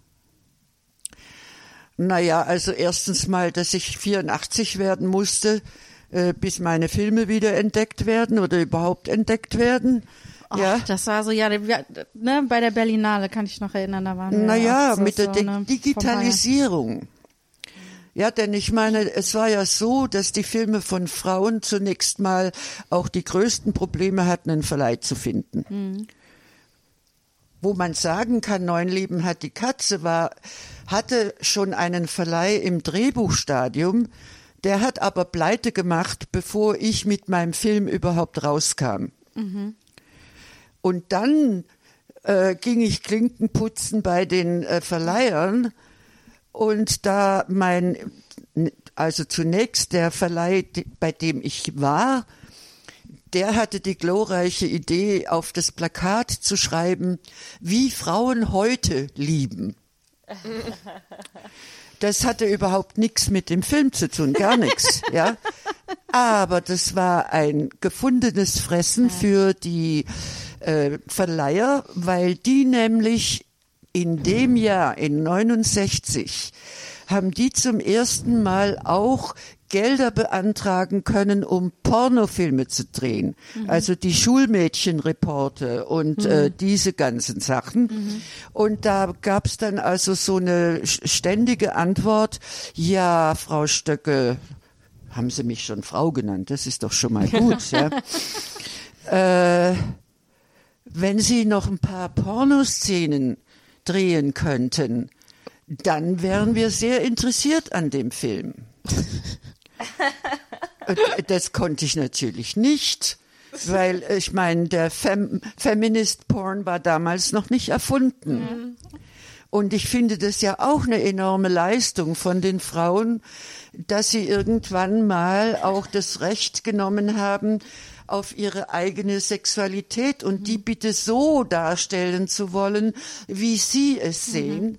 Und dass das unter Umständen nicht für Männer aufgeilend ist. Ja, vielleicht ja doch, aber das ist mir auch wirklich völlig wurscht. Ja. ja. Aber ich meine, es war halt, es war immer so eine Beschmutzung. Weil die einem unterstellt haben, die Fantasie, die sie selber haben. Das war aber nicht so, weil für mich war zum Beispiel Sex etwas, was was absolut Privates war. Ja, äh, ich hätte das damals nicht gerne zur Diskussion gestellt, überhaupt nicht. Weil ich ja schon eine Schlampe und eine Hure und was weiß ich war, dass ich überhaupt Sex hatte, unverheiratet. Ne? Also nicht, dass ich da die Einzige war, aber das waren dann die Sachen, die hat man doch bitte für sich behalten. Ne? Also wo kommen wir denn da hin? Ja. Aber ich finde, ich finde, äh, ich finde es toll, so eine erfolgreiche Schlampe endlich äh, zu Gast zu haben.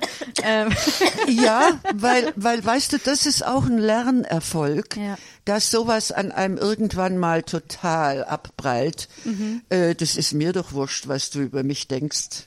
Ja, und ich denke, das ist auch heute ganz wichtig, weil, ähm, dass ich noch so viel will.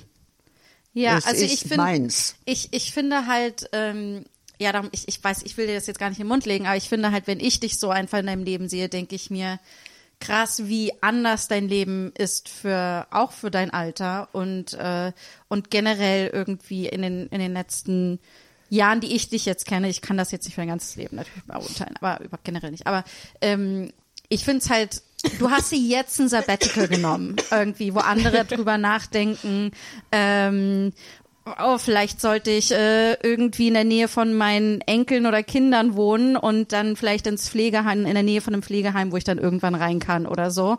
Oder äh, und du bist halt so ein, ich, ich lebe mein Leben, wie ich es leben will und nicht wie die Gesellschaft sagt, dass ich mein Leben jetzt leben soll. Und ich glaube, das ist, weil ich, ich weiß nicht, vielleicht schon im, äh, äh, sobald ich auf der Welt war, äh, irgendwie wusste, ich will autonom sein. Als Kind war mein erster Satz kann allein. Und das ist mir heute noch wichtig. Ja? Ja. weil nicht abhängig sein, bitte von nichts und niemandem abhängig sein. Das Ja. ist so ein toller Titel für eine Autobiografie. Kann, allein. Kann allein. Ja. Ich meine, wenn ich dann hinfall, na gut. Und da muss ich jetzt auch mal meine, meine Mutter erwähnen, die mir immer wieder erzählt hat, dass wenn ich so mit einem Jahr oder anderthalb hingefallen bin und gebrüllt habe, dass sie dann gesagt hat, ach steh auf, komm her, ich heb dich auf. Und dann bin ich aufgestanden und habe mich bei ihr wieder hingelegt. Und dann hat sie mich aufgehoben. aber erst, aber erst mal Kann allein. Ja. Ja. Ja, ja. Und ich denke, äh, die Autonomie, die ist, die war und ist mir das, das absolut Allerwichtigste. Die Idee, abhängig zu sein, äh, die ist mir unerträglich. Ja, also, und deswegen hoffe ich auch, dass ich bitteschön äh, körperlich beisammen bleibe und auch im Kopf. Und das wäre im Übrigen das Schlimmste, weil körperlich, das ist ja noch eine Sache, aber äh, irgendwie äh, geistig nicht mehr da zu sein, ha, da wünsche ich mir einfach, ich hätte eine Pille. Ja. Ja. Die das Oh, aufhalten würde, direkt. Ja, und beendet? also sobald man das merkt, ja, Ja. Also ich denke, das Recht auf das eigene Leben in jeder Beziehung. Denn ich meine, wenn ich mir heute so angucke, was heute noch in verschiedenen Ländern Abtreibung bedeutet, dann denke ich ja, ist es eigentlich Leibeigenschaft für Frauen? Ja, ja, ist auf jeden Fall, auf jeden Fall so ähm, Baby Factory, oder? Also Naja, äh, ich meine, ich meine, was, was, was ist denn los? Ich bin doch die Einzige, die äh, am Ende dafür verantwortlich ist, wie es diesem Wesen, das ich da gegen meinen Willen äh, und auch vielleicht gegen meine Möglichkeiten zur Welt bringen muss. Ja, äh, äh, und da hilft mir doch dann auch keiner. Ja, Weil- wir, wir hatten es jetzt gerade in der letzten Folge davon und ähm, dass es eben schon im, im Gesetz, im Gesetzestext oder im, also äh, dass das da drin steht, äh, das Ziel ist, die Mutter zum äh, äh, zum Austragen äh, äh, der Schwangerschaft zu bewegen. So, das ist das erklärte Ziel. Es ist nicht, ähm, hier sind die Leitlinien dafür, je nachdem, wie sich die Mutter entscheidet, sondern es ist so, okay, wenn wir daran scheitern, wenn wir alles getan haben, sie zu, ähm, und ich meine, praktisch ähm, sieht die Situation so zum Glück in vielen Teilen Deutschland äh, okay aus, aber, aber das ist halt immer noch, äh, das, was dahinter steht, ist, ähm, der Staat hat Pläne für meine Gebärmutter. Und äh, äh, die, die, da müssen wir erstmal schauen, dass wir die vielleicht doch äh, ausführen können. Ja, natürlich, weil wir brauchen doch äh, Arbeitskräfte, wir brauchen Soldaten, wir brauchen Straßenkehrer. Gebärmutter für den Und Staat. vor allem brauchen Ja, und, äh, äh, und am besten aber nicht durch Einwanderung, sondern schön von äh, ähm, den, den, Weißen. den heimischen Frauen, den heimischen Weißen. Ja. ja. Ich habe eine, eine Sache, über die ich ähm, gerade viel nachdenke, da wollte ich euch mal fragen, ist, dass ich mich so ähm, frage, mache ich genug gerade? Also, dass ich mir denke, okay, es ist so, auf der einen Seite denke ich mir, ja, aber ich mache ja das, ich mache das, ich mache diesen Podcast und so. Und dann, und dann sehe ich aber auch, die ganze Welt brennt, aber auf so viele wunderschöne verschiedene Arten und Weisen. Und ich frage mich die ganze Zeit, ähm, weil ja auch das Privat ist, politisch so ein toller Schlachtruf einfach aus den 60ern und 70ern ist, wo es irgendwie, wir kommen ins Handeln, wir machen jetzt endlich mal was. Ähm, und so. Und ich, ich frage mich die ganze Zeit, ob ich genug tue und was ich noch machen kann und ob meine Kunst überhaupt reicht und so weiter. Und ich, das wollte ich euch fragen. Warte, warte, warte, warte, dieser Podcast hier wird nicht alles lösen. Doch, wir lösen das Okay, jetzt. Gott sei Dank. Okay, okay, gut. Puh. Oh, ich dachte, Ähm. ich musste noch was heute machen. Ich habe keine Zeit. Ich wollte noch duschen. Naja, äh, ich denke, also das war mir auch lange Zeit eine, eine ganz wichtige Frage. Und ich denke, äh, da kann man aber auch bitte sich erstmal auf das ganz konzentrieren, was man sowieso macht.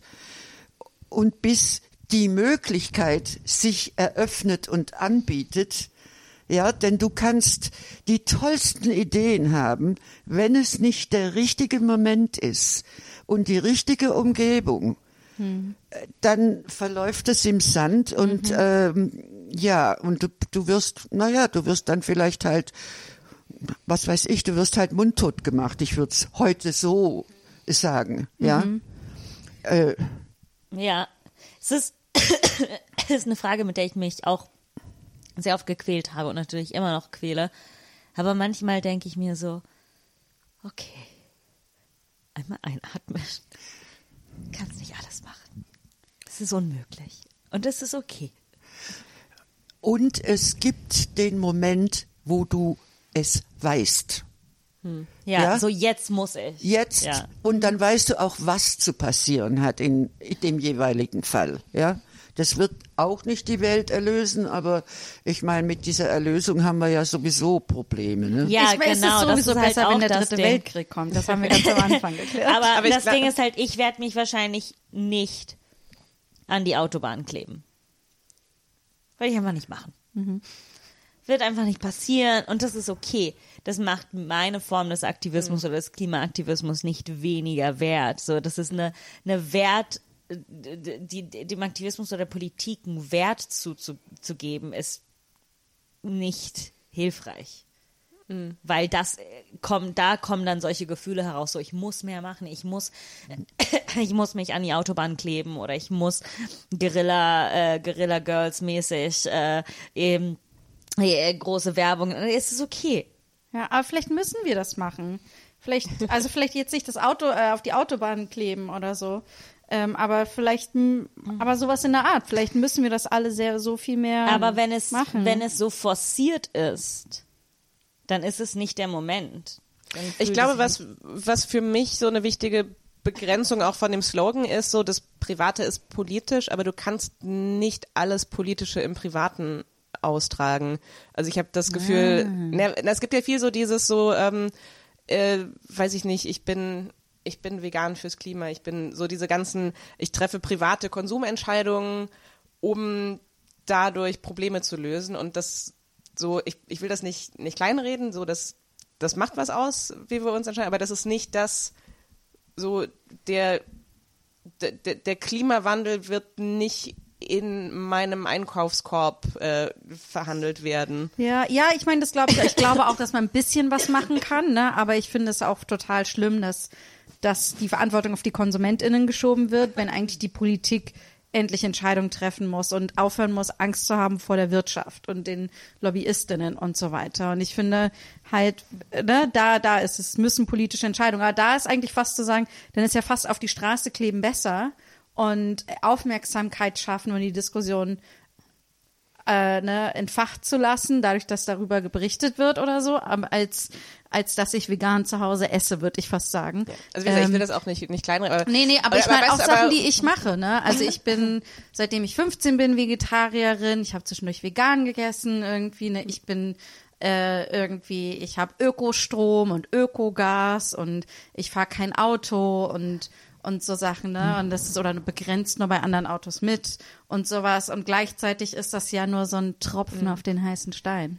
Gleichzeitig guckte mal, was die Biowelle für eine für einen Erfolg geworden ist, dass es ja heute in jedem Supermarkt Ja, das stimmt. Ja. irgendwo eine Abteilung gibt, wo du biologisch frei, political correct essen kannst, ja.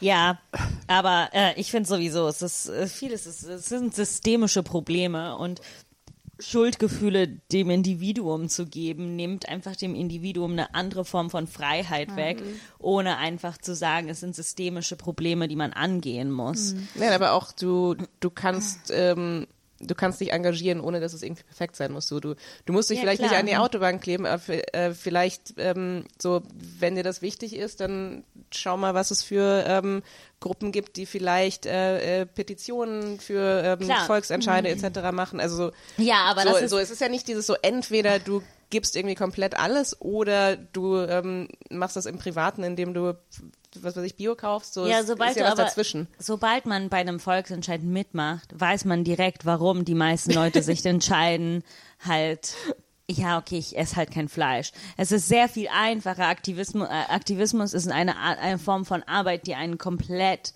zerfrisst. Klar. Frisst, auffrisst und zermürbt. Und ich hab's, ich hab's ein Jahr lang durchgehalten, bis ich, oh, ich weiß, ich kann nicht mehr. Ich kann nicht mehr, ich kann nicht mehr mit Menschen auf der Straße streiten. Ich kann nicht mehr betteln für eine Unterschrift. Ich kann nicht mehr. Und vor allen Dingen da merkst du halt die, weil eh, wir in unseren Kreisen haben ein sehr großes Glück. Ne? Wir teilen hauptsächlich sehr ähnliche Meinungen und Lebenseinstellungen und Verständnis für die Welt und Politik und Beziehungen und Kunst. Und da vergesse ich manchmal, was alles in der Realität passiert. Oh, ja. Und ich glaube, als ich so aktiv war im Volksentscheid, ich war so, es ist mir zu viel zu wissen, wie hart die Leute da draußen sind. So, ich möchte zurück zu meinem, zu meinem Kuscheli, zu meiner kuscheligen Welt, wo mich Leute nicht anschreien. So, ich möchte hier raus. Weil das ist halt das Ding. So Leute sind so, oh, mir ist die Umwelt total wichtig. Ich, ich kaufe veganes Mühlenhack. Und ich bin so, Du, das ist super. Also ich freue mich ganz toll. Ich finde das auch mega. Ich finde, mach das weiter. Aber wenn du mal auf die Straße gehen willst und sehen willst, wie es da aussieht, Hm. viel Spaß. Da kannst du so viel veganes Mühlenhack kaufen, wie dein Herz begehrt. Der Scheiß wird bleiben. So. Ja.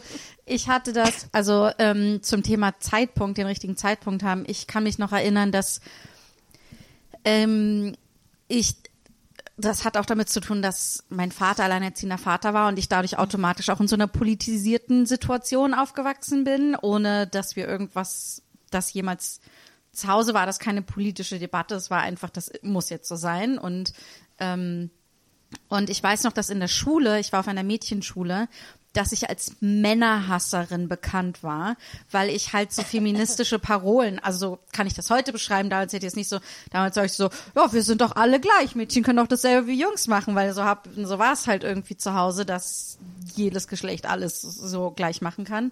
Und dann war, ich war wirklich jahrelang die Männerhasserin, weil Feminismus einfach in den 90er Jahren abgesehen von diesem Girl Pop irgendwie, ähm, Girl Power Ding, war halt Feminismus. Girl, also so Girl Power hat ja auch nur im Zusammenhang mit romantischer Liebe in Hetero-Beziehungen äh, existiert, aber ansonsten war Feminismus so uncool. Ja, und Weil ich ein Mädchen bin. ja. ja, eben. Also man war noch nicht mal Frau und in den 90ern und das ist so irgend, weißt du, es ist halt dann ich äh, ich hab man hat mal das dann so nach und nach gemerkt, und dann gab es dann so Meilensteine. Oh, Beyoncé hat gesagt, sie ist Feministin irgendwie. Ja, das heißt, das Thema wird jetzt wirklich ernst genommen von vom Mainstream oder so und ich finde ähm, ich finde, da haben wir auch eine extreme Bewegung gesehen und es ist so viel leichter jetzt feministische Inhalte zu machen als noch vor zehn Jahren. Also ich habe in einer Kulturredaktion für Arte gearbeitet, ähm, wo es krass war, dass ich gesagt habe, es gibt mehr als Mann und Frau oder irgendwie es äh, äh, äh, es ist ist da es, gibt so so viel mehr als nur schwul und lesbisch und sowas und und das war selbst 2013 oder 12 noch viel zu krass. Naja, weil, weil, weil nicht verstanden wurde, dass Sexualität eigentlich was Fluides ist, was Fließendes, ja. Ja. Und äh, deswegen ähm, denke ich, ist es ja auch so fürchterlich, dass alles an der Sexualität aufgehängt wird. Völlig egal, was du verkaufst oder was du erreichen willst, ja, das wird zunächst mal auf die Tauglichkeit hingeprüft, verkauft sich's, weil es sexy ist, ja. Und von daher finde ich auch den Titel eurer Sendung ganz toll, weil wir müssen schamlos sein. Wir müssen wirklich also schamlos machen, was wir machen wollen. Ja. Ja, und aufhören, sich zu schämen. Wofür denn Ja. eigentlich? Ja, und ja? Kleiner Rat an die Hörerin. Es macht Spaß, schamlos. Absolut. es ist, macht, es macht Naja, wirklich da- da- Spaß. Es ist auch ziemlich hart manchmal und dann macht es aber auch super viel Spaß. Und ist der Ruf erst ruiniert, lebt sich's völlig ungeniert. Ja.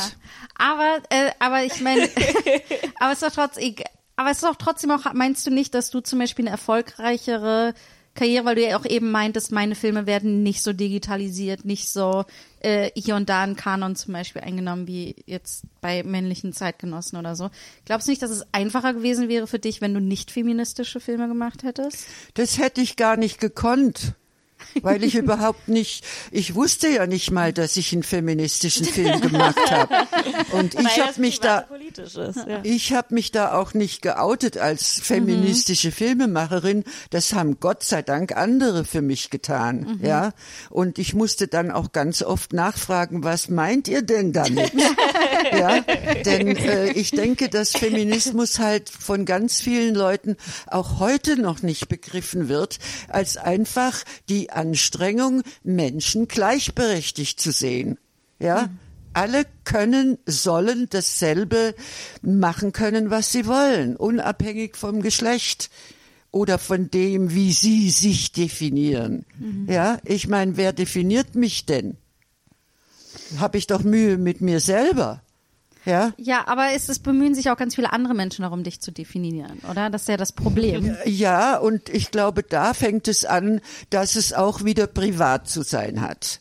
Ja, äh, also ja, kann ich eine Antwort drauf geben, muss ich aber nicht.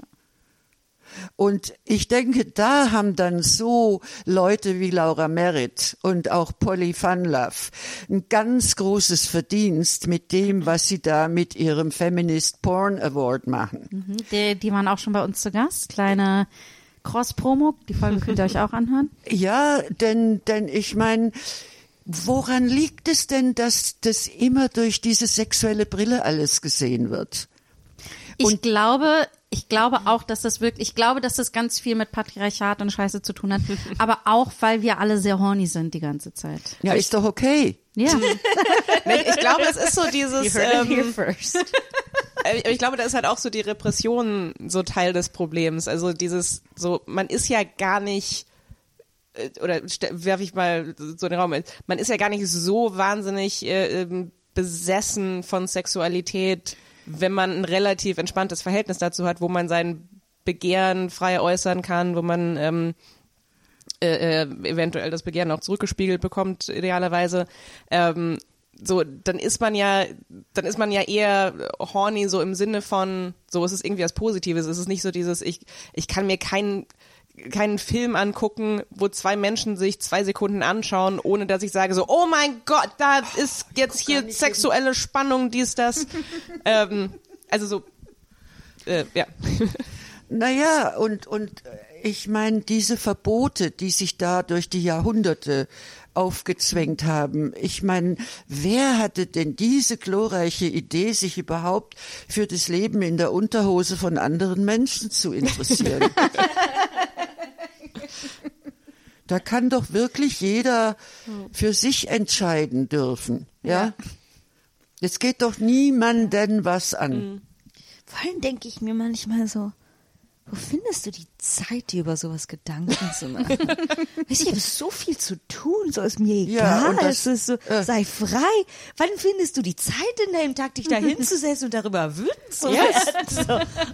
So. Ja, wenn du es dir, wenn du es dir selber nicht erlaubst, ähm, dich mit dich mit dir selber auseinanderzusetzen und mit dem, was was du vielleicht für ein Begehren hast, dann dann ist auf einmal ganz viel Zeit da, das auf andere zu projizieren. das ist klar. Wahnsinn. Ja, Na, stimmt. naja, aber dann ist da ja auch noch der liebe Gott, der angeblich was Ja. dagegen hat. Ah, okay. Ja, ich habe mit dem nicht so. Du bist mit dem nicht so im Kontakt. Nicht so in Kontakt. Naja, äh, ich auch nicht, aber äh, ne? Der guckt zu, nämlich dauernd. Der weiß alles. Das stimmt. Was auch wieder komisch, so warum hat warum hat Gott so viel Zeit, sich mit dem Sexleben von Menschen zu befassen? Na, weil das ja nur seine Vertreter machen. Ah. Ach so, das ist nicht sein Haupt. Also er hat da, das hat er outgesourced. Ich, ich glaube, dass der ganz schön in den Wolken thront und sich die Sonne auf den Pelz brennen lässt. Ja, der, der ist beschäftigt, so out of office. Ja. Ja, der ist, der, der hat Seit auch eine ein paar Jahrtausenden schon. Der macht auch Sabbatical. Also ich habe die Welt der Schaffen, ich brauche erstmal Sabbatical. Ja, und außerdem habe ich ja meine Stellvertreter. ja. Die machen das dann schon. Ja. Okay, was, was sind denn deine, ähm, was sind denn deine privaten Pläne? Wo wir noch bei privat sind, so in der, in, für die nächsten Jahre. Was hast du, worauf hast du noch? Naja, ich will, ich will ganz viel schreiben und äh, ich, ich will, ja, ich will auch durch die ganzen Texte und ach, ich weiß es nicht, ich habe so viel vor, ja, weil ich will auch bestimmte Bücher noch mal lesen und meine eigenen Texte lesen. Und das ist jetzt im Moment gerade das Allerschönste, dass ich so viel entdecke, weil jetzt bin ich 20 Jahre in äh, an der UCF in Florida, ja, in Orlando. Und war eigentlich immer nur ein paar Wochen in Deutschland. Also entweder die zehn Tage für die Berlinale oder dann im Sommer sechs Wochen. Ja, das heißt, ich habe alles immer nur weggeräumt. Und jetzt kram ich das alles vor und und wünsche mir fünf Sekretärinnen. Naja, dann weiß, dann wissen ja alle, was man dir zu Weihnachten schenken kann. Ja, eine Sekretärin. Fünf. naja, eine ist da überfordert. Ja, weil, naja, ich meine, ich habe ja auch alles mit der Hand geschrieben und na, schon auch mit Maschine, aber äh, wenn ich was aufschreibe, dann muss es sofort sein und äh, es sei denn, ich setze mich hin und tippe, ja. Aber das ist dann wieder ein anderer Vorgang. Ja. Das, ja. Naja, ich muss euch noch erzählen von, von einer Aufführung, die ich vor zwei Wochen ähm, dank Laura äh, in, in, in der Volksbühne gesehen habe. Ich weiß nicht, ob ihr davon gehört habt. Und mir fällt bescheuerterweise jetzt auch im Moment der Titel nicht ein. War es die, ähm, ähm, Die, diese Mischung aus Varieté und ja, ja, ja, ja, äh, ich habe sie gesehen. Ähm, es ist, ähm, oh, ah, die hieß zuerst irgendwie Age of Ophelia's. Aquarius. Oh, genau, Ophelia's, Ophelia Got Talent. Ja, Ja, heißt die. Ophelia Got ja. Talent, was ich auch einen ganz tollen Titel im Übrigen fand, ja. Aber die große Überraschung war ja, als die Frauen aufgetreten sind, waren die alle vom Bauchnabel an nach unten nackt. Und die, Die sind ganz nackt, ganz oder? nackt. Ja. Ja. also die hatten eine Jacke an oder äh, die waren kostümiert, aber ab dem Bauchnabel nach unten. Mhm. Gut, hatten vielleicht Stiefel an, ja, aber die Möse war frei und man hat sie gesehen Mhm. wie sie halt zu sehen ist, ja. Und was mich da am meisten, wirklich am meisten äh, fasziniert hat, war, dass die Frauen mit einer absoluten Selbstverständlichkeit sich am Trans Trapez bewegt haben. Also das, die machen so viele Sachen nackt. Das ist echt krass. Also das ist so, es gibt eine, die ähm, schluckt so Feuer und Schwerter und dann hat die irgendwie, schluckt die Wasser und dann hat die so Fische in sich drin und dann sch- schluckt sie eine Kamera hinterher, damit man die Fische sehen kann. Gibt es welche, die wirbeln so durch die Luft. Dann gibt es, ja, also das ist, dann gibt es welche, die ähm, dann steppen die irgendwie, keine Ahnung wie lange und, Eine Entfesselungskünstlerin. ja, unter Wasser ist die Ja. dann auch noch und versucht sich zu entfesseln und dann dann haben haben sie dann masturbieren sie an einem Helikopter in der Luft. Irgendwie so. Also es ist wirklich eine richtig tolle Show. Und es ist auch eine ganz tolle Künstlerin äh, die das macht. Deren Name mir gerade nicht einfällt aber die müsst müsst ihr alle alle Sachen von ihr sehen. Ja, ich fand's, ich fand's unglaublich Mhm. toll und vor allem, ich war ja natürlich wahnsinnig neugierig, weil wenn ich gucken will, gucke ich, ja. Und da fiel mir halt auch auf, dass die Angst, dass man die Beine zu breit machen könnte, gar nicht berechtigt ist, weil wenn die so konzentriert sind auf ihre Kunst, da bleiben die Lippchen schön geschlossen, ja. Naja, ich meine, was, äh, was ist denn die Angst, dass man in eine offene Möse guckt? Was sehe ich denn da? Sehe ich da was? na, na, Ähm, d- Anatomie vielleicht, aber Gott. in, in die Zukunft, den, den, den Ja. eigenen Todeszeitpunkt.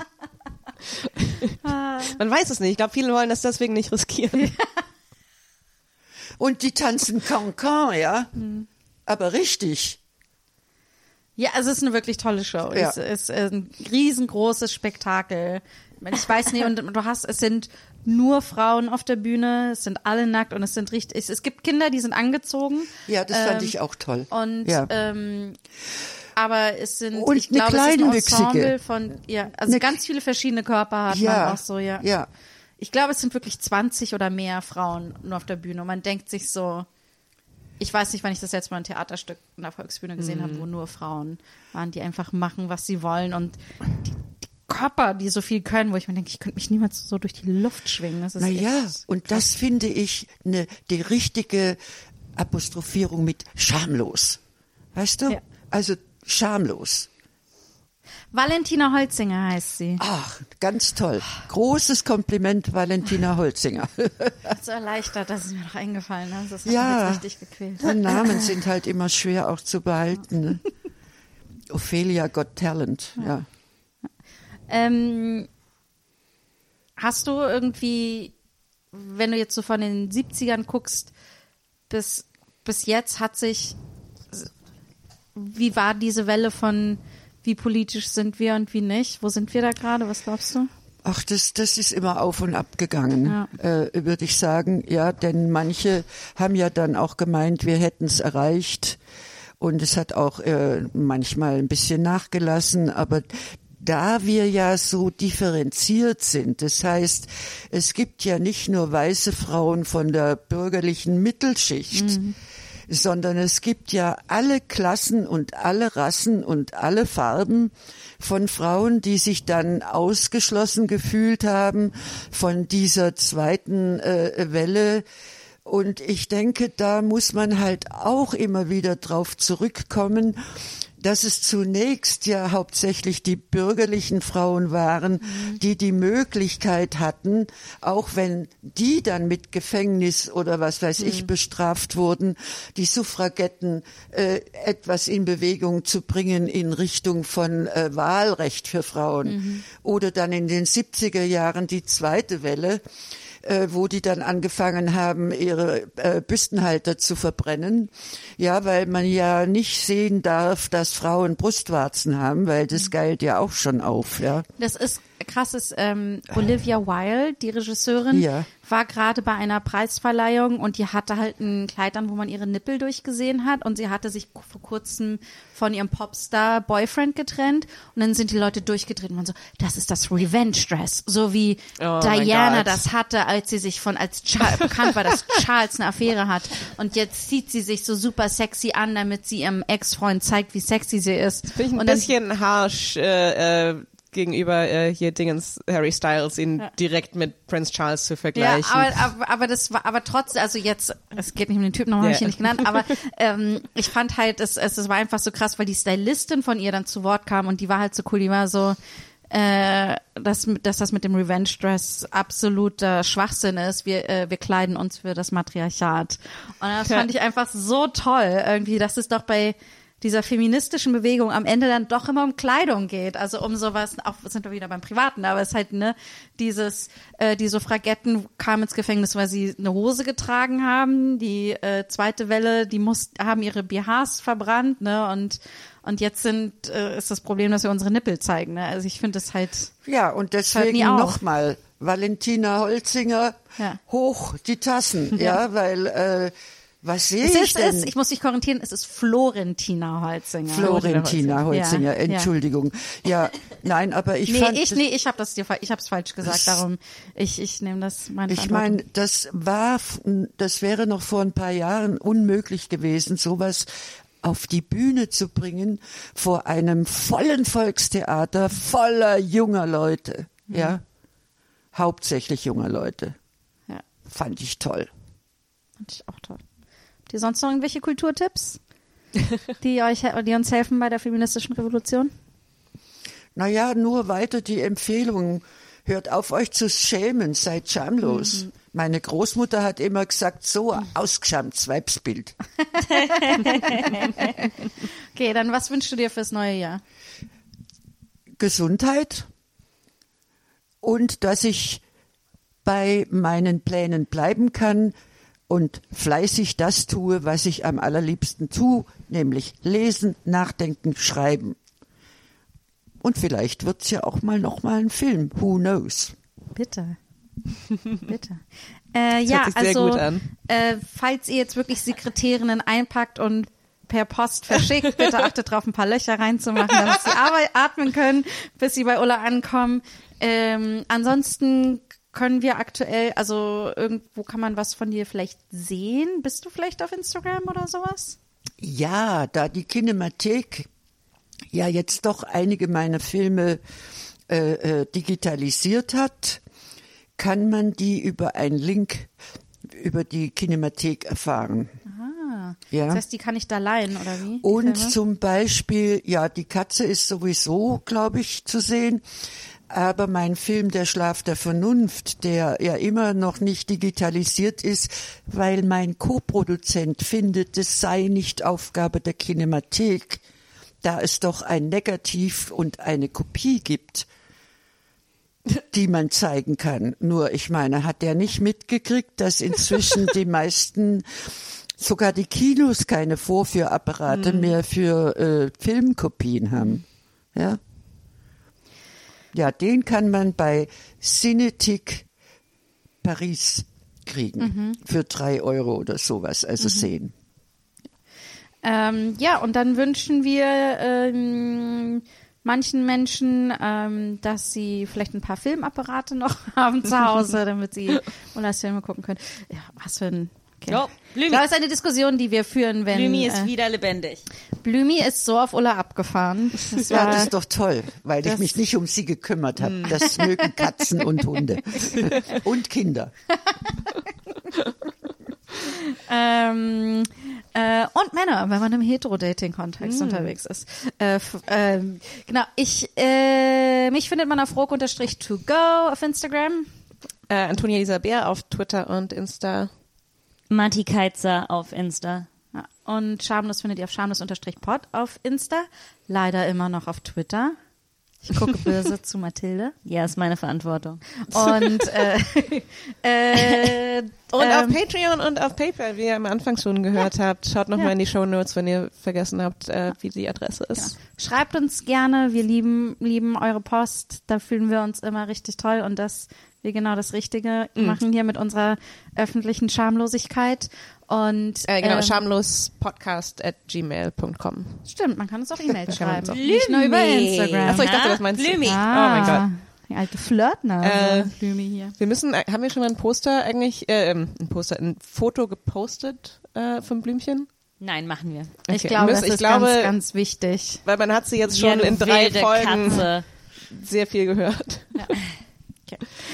Ach, Seid ich finde, das war so ein schöner Jahresabschluss mit euch jetzt. Danke, Das dass du war da warst, hervorragend. Danke, Ola.